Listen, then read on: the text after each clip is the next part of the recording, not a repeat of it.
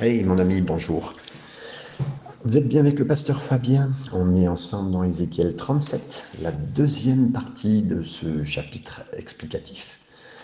Et euh, nous étions donc arrivés à la suite de ces instants où le Seigneur avait fait prophétiser à Ézéchiel d'abord de, parler aux eaux, de les ramener ensemble à tous ces eaux et de faire quelque chose avec eux bien précis. Ils ont été joints les uns aux autres pour reconstituer des corps des squelettes en entier, mais pas seulement. Après, effectivement, les nerfs, la chair, tout a repoussé sur euh, ces os. Ils étaient comme des, euh, des zombies, puisqu'il n'y avait pas encore la, presque la vie en eux, mais après, le Seigneur a, après ce moment de parole, c'est d'esprit, qu'il est venu faire quelque chose de spécifique sur euh, ces os qui ont maintenant sont devenus une armée et qui bien sûr a été vraiment un moment important puisque c'est avant tout le rassemblement euh, du retour, presque de la captivité, de la mort, de qui que ce soit, surtout particulièrement du pays d'Israël, et euh, à revenir à être euh, lui-même, mais aussi donc à retrouver la vie, mais pas seulement, que ce soit individuellement, que ce soit collectivement, que ce soit une personne, une entité, l'Église, quelque chose qui est mort, le Seigneur est capable de le faire et recevez vraiment cette parole du Seigneur, comme quoi il veut nous demander à nous de croire dans des choses qui sont impossibles, qui sont mortes, mais que le Seigneur peut ramener. Il peut s'agir de votre famille, de, de situations mortes, de travail, euh, de couple, d'enfants partis loin ou quoi que ce soit qui vous est arrivé le Seigneur peut agir. Mais maintenant, lisons maintenant ce royaume avec un roi dont il va faire mention ici du verset 15 à 17.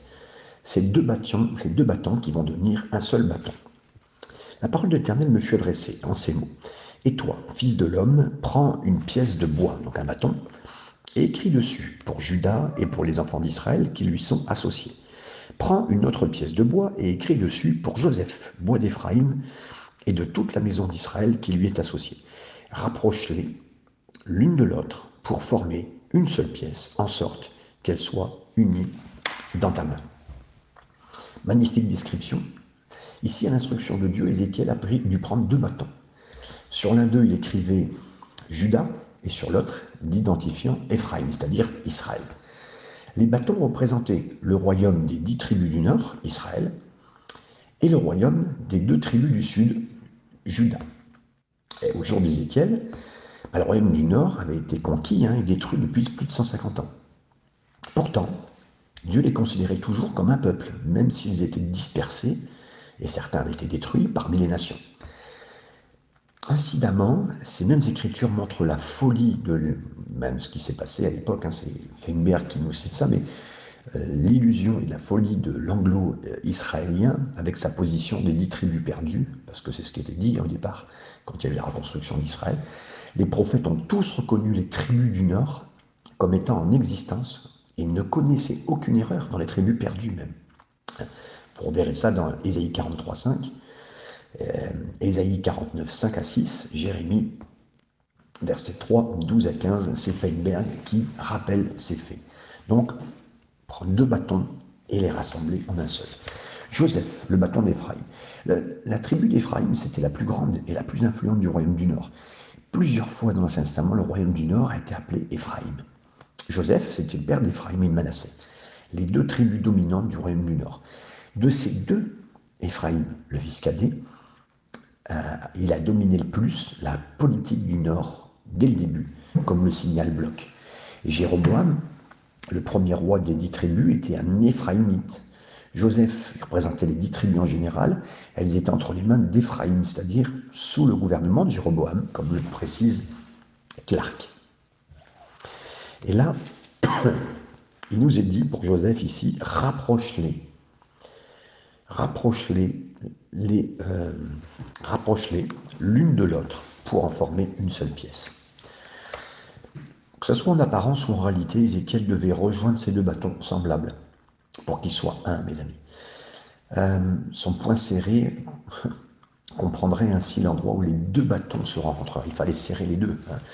et ça paraîtrait comme s'il tenait un seul bâton au milieu, entre, les, entre guillemets, comme Taylor le dit. Donc certainement, Aucune base n'existe dans ce texte pour, euh, euh, pour parler des Mormons hein, qui ont enseigné que les bâtons font référence à deux rouleaux, selon quoi l'interprétation euh, de, cette, de cette secte. Hein, Ézéchiel prophétisait qu'un jour le livre de Mormon, le bâton et le rouleau d'Éphraïm seraient joints, rejoints à la Bible. C'est totalement faux, mes amis. Le bâton et le rouleau de Judas, ça pour former une révélation complète de Dieu, comme l'a dit Smith. Non, pas du tout, mes amis. Hein, Joseph Smith, euh, c'est quelque chose d'inexistant, euh, puisque c'est du bâton et pas des rouleaux. C'est des textes, euh, voilà, on s'en sort son contexte pour faire des choses et des prétextes, surtout pour amener, pour ajouter. La Bible elle dit que si tu amènes un ange qui vient te dire qu'il faut ajouter quelque chose à la Bible, bah, lisez ce qui est marqué dans l'Apocalypse 22, c'est celui qui ajoutera ou qui retranchera, bah, il sera déjà définitivement maudit et perdu. Donc, mes amis, l'interprétation de ce passage, qui est important, puisque les Mormons utilisent ce passage pour euh, essayer de placer et bien placer hein, euh, les, les, révélations de l'ange maroni et d'autres choses hein, qui sont particulières et qui ont été ajoutées pour pouvoir amener des, textes soi-disant supplémentaires. Enfin bon. Lisons versets 18 et 20, maintenant la signification de ces deux bâtons. Avant de dire une chose, je vois tellement l'œuvre du Seigneur d'être capable de rassembler qui que ce soit. L'envoi Judas Israël, rassemblé en un. Jésus a dit, je te prie pour qu'ils soient un comme nous sommes un. Mes amis, c'est vraiment une œuvre du Seigneur de, vivre l'unité, de recevoir l'unité, de la vivre profondément. Et, là, merci Seigneur que dans la mort, même, d'abord on ne pourrait même pas unir deux personnes qui sont mortes, mais c'était le cas du Seigneur de les rassembler au nom du Seigneur, c'est lui qui le voulait. Donc, d'une importance capitale, ce que nous vivons ici, de le recevoir là aussi du Seigneur, de rassembler qui a besoin. Versets 18 à 20, donc la signification de ces deux bâtons joints. Et lorsque les enfants de ton peuple te diront, ne nous expliqueras-tu pas ce que cela signifie? Bah, Réponds-leur, ainsi parle le Seigneur l'Éternel, voici, je prendrai le bois de Joseph qui est dans la main d'Éphraïm, et les tribus d'Israël qui sont associées. Je les joindrai au bois de Judas, et j'en formerai un seul bois, en sorte qu'il ne soit qu'un dans ma main. Les bois sur lesquels tu écriras seront dans ta main, sous leurs yeux. Donc là, il y avait cette question, hein, ne nous diras-tu pas, ne peut pas nous expliquer ce qui se passe L'auditoire d'Ézéchiel, parmi les exilés, c'était un petit peu quelque chose, voilà, ils étaient un peu mystifiés par cette euh, prophétie d'action qui était en train d'agir dans leurs yeux. Et ils se sont demandé ce que Dieu avait à voir avec le royaume du Nord, Joseph et Ephraïm, quelques 150 ans après la disparition, l'extinction presque de, ce peuple. Enfin, cette partie-là. Et là, ben oui, fais un seul bâton, ils seront un dans ma main. Généralement, le sens était clair, mais quand Dieu a finalement restauré les dix tribus, ben, il les a toutes rétablies, mes amis. Ce qui était auparavant divisé à l'époque même de, de, un roi 12, 13, 14, ben voilà, ça a restauré comme un seul maintenant. Vous savez, en supprimant la querelle mortelle qui a tant de temps entre eux, en brisant le mur de, toutes les séparations, ben, je vais les amener tous sous un seul roi et les faire d'un seul esprit. C'est trappe qu'il dit. La pensée du Seigneur particulièrement, c'est de les rassembler, même s'il y a eu profondément division entre le royaume du Nord et du Sud. C'est particulièrement important pour que les Israélites, que, Dieu a déclaré sans équivoque que tous les descendants de Jacob était héritier de l'Alliance. Hein, contre tous les éléments des siècles de l'histoire, des préjugés profonds, Dieu étend sa grâce à tout Israël, non seulement Judas, mais Joseph et ses, et ses confédérés, entre guillemets, comme le signal bloc. 21, versets 21 à 23 maintenant. Et tu leur diras, ainsi parle le Seigneur, l'Éternel, voici, je prendrai les enfants d'Israël du milieu des nations, où ils sont allés, je les rassemblerai de toutes parts, et je les ramènerai dans leur pays, je ferai d'eux une seule nation dans le pays, dans les montagnes d'Israël. Ils auront tous un même roi, et ils ne, font, euh, ils ne formeront plus deux nations et ne seront plus divisés en deux royaumes. Ils ne se souilleront plus par leurs idoles, par leurs abominations et par toutes leurs transgressions. Je les retirerai de tous les lieux qu'ils ont habité, où ils ont péché, et je les purifierai. Ils seront mon peuple, et je serai leur Dieu. Alors, rassemble-les de tous les côtés, amène-les-moi dans leur pays. Je les ramènerai dans le pays. Cette restauration de l'exil babylonien n'était qu'une ombre de cette promesse. C'était une promesse d'amener le peuple juif parmi les nations. d'une dispersion beaucoup plus large, beaucoup plus grande que cette captivité babylonienne. On le sait, c'est un retour en Israël, c'est un retour dans leur pays. La Syrie avait déjà fait des problèmes dans ce royaume, dans une partie du royaume, dans l'autre partie du royaume, maintenant tout le monde est à Babylone. Mais c'est plus que cela. C'est l'amour d'un Dieu qui pense à ce pays, qui pense à chacun, qui pense aux terres, qui pense aux familles, qui pense au cœur. Je vais en faire une seule, nation dans le pays. Ça, c'était attendu avec intérêt une restauration beaucoup plus grande de ce qui s'est passé à l'époque d'Esdras et de Zorobabel et de Néhémie. Dieu amènerait le peuple juif dans son ensemble à un retour à la terre, mes amis un retour à la terre. Il nous est dit dans le pays, sur les montagnes d'Israël. cette phrase, ça souligne que Dieu a fait cette promesse concernant la terre littérale d'Israël. La terre littérale. Ils ne seront plus de nations, mais ils seront réunis sous un roi. Ils seraient établis dans la terre littérale d'Israël, mais sous un roi littéral. C'est Vauteur et Hop qui reconnaissent que cela n'a pas été réalisé encore dans l'histoire, malgré les paroles des prophètes et diverses tentatives les divisions entre le nord et le sud sont restées. Et dans la période du Nouveau Testament, ces divisions étaient assez claires. Il y avait de l'aninosité entre les Juifs et les Samaritains, par exemple. Et que ce soit les enfants d'Israël ou les saints dans l'Église aujourd'hui, le Seigneur veut que son peuple soit uni, comme il le dit dans le psaume 133, hein, que vous connaissez.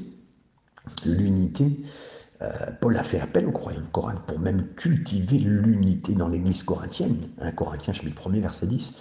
Il a même, a même exhorté pardon, les croyants d'Éphèse à tout mettre en œuvre pour garder l'unité de l'esprit par le lien de la paix. Éphésiens 4, verset 3, euh, comme le signal Webbs. Donc, le point de Dieu, c'était de les rassembler, mais de dire aussi qu'ils ne seront plus souillés par leurs idoles. Ces promesses, elles sont typiques des passages qui parlent de la nouvelle alliance que Dieu fait. Des promesses de pureté. Mes amis, c'est une bonne nouvelle une bonne nouvelle. C'est que Dieu fera ce qu'il faut pour nous croyants, pour nous débarrasser de notre ancienne nature. C'est l'ancienne alliance qui la, démontre. L'ancienne alliance démontre notre ancienne nature. La nouvelle alliance nous donne les moyens de plus vivre cette nouvelle nature. Il nous donne l'esprit, la force pour pouvoir rejeter et ne plus avoir envie d'être une personne souillée par les idoles.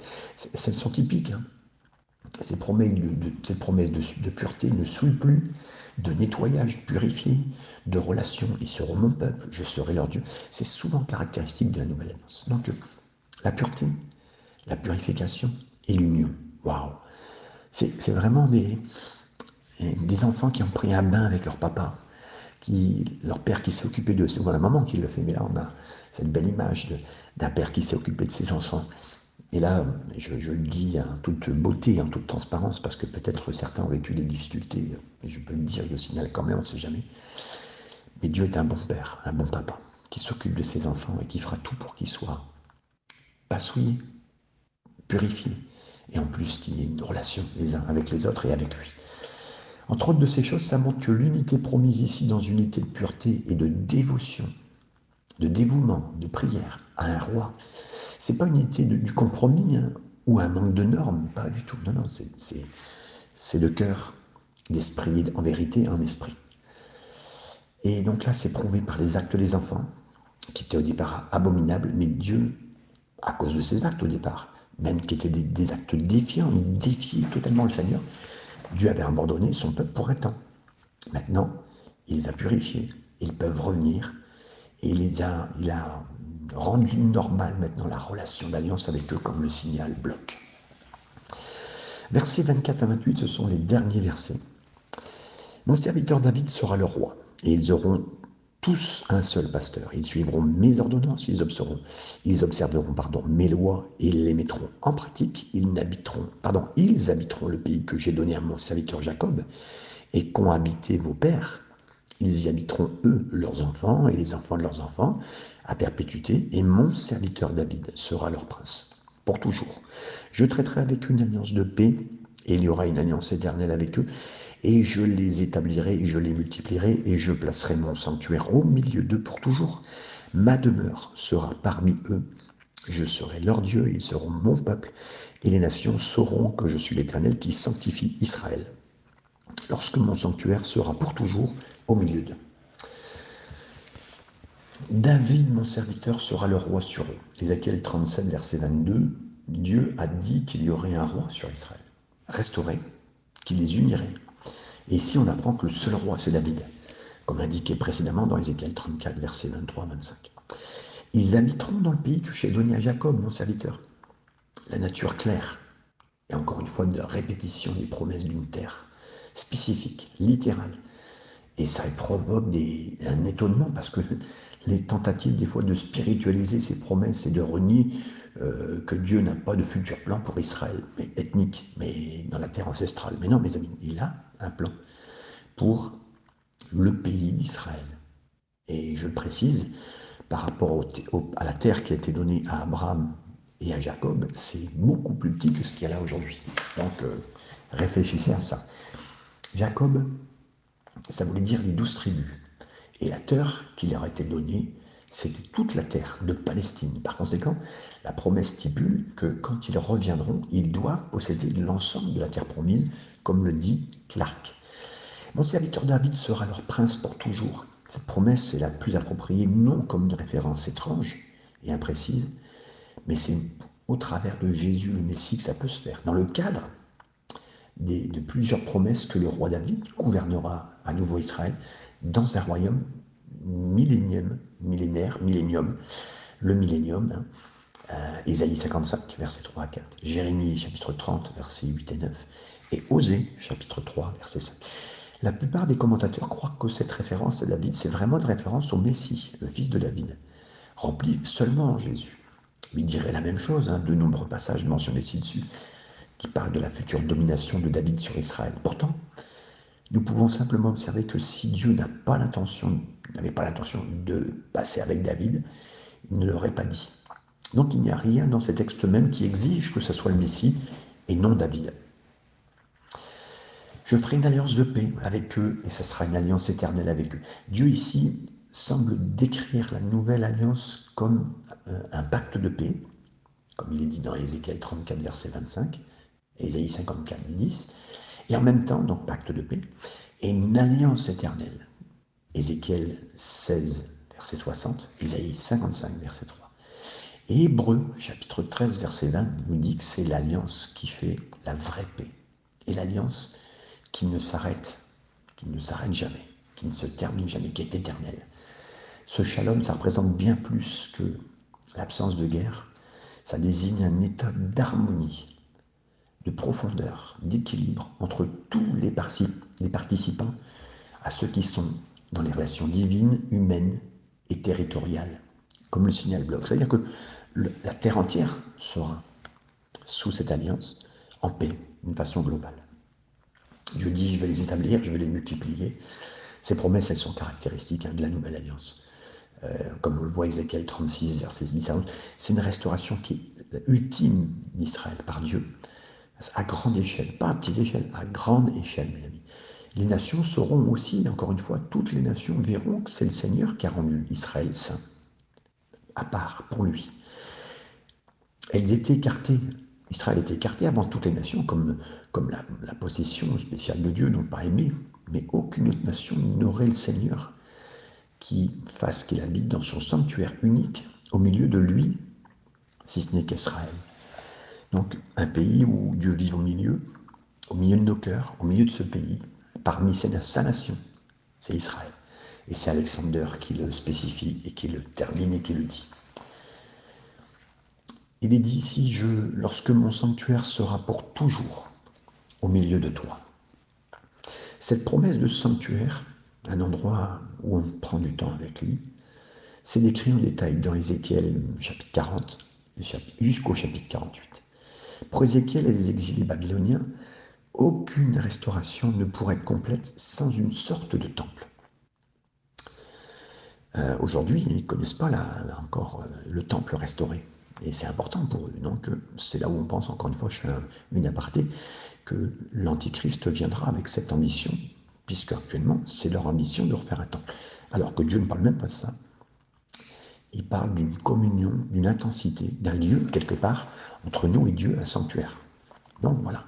Et pour eux, voilà, il y aura ce temple important. Mais là, je vais mettre mon, son sanctuaire au milieu d'eux. Cette promesse ici décrite en détail, hein, comme on l'a vu. Et pour Ézéchiel, c'était sans, il fallait cette sorte de temple. La restauration du temple est jusqu'à présent plus qu'une simple réparation des dommages de la guerre. C'est la façon de démontrer qu'il n'est pas mort. Parle d'Israël. Et qu'Israël est toujours son peuple, que Dieu n'est pas mort, et qu'Israël est toujours son peuple, comme le signale Taylor. Et on le sait aujourd'hui, c'est un très très gros enjeu d'avoir euh, sur l'emplacement à côté de la, euh, bien sûr, de la mosquée d'Omar, euh, cette place où actuellement tout est construit. Certains disent que ce n'est pas l'endroit où devrait être construit. Il y a beaucoup de théories au-dessus de ça qu'on a déjà partagées. Mais voilà, donc en tout cas, la restauration du sanctuaire est l'apogée de tout ce qui se, de tout ce que ce prophète avait à dire à cet instant, comme le signale Smith dans ces instants, euh, pour pouvoir comprendre et avancer dans la parole de Dieu. Que le Seigneur vous bénisse. On a fini ensemble le chapitre 37. Vous ne pouvez pas euh, le, faire aussi bien euh, qu'en prenant du temps. Donc le Seigneur vous garde. Et puis, à très bientôt, mes chers amis.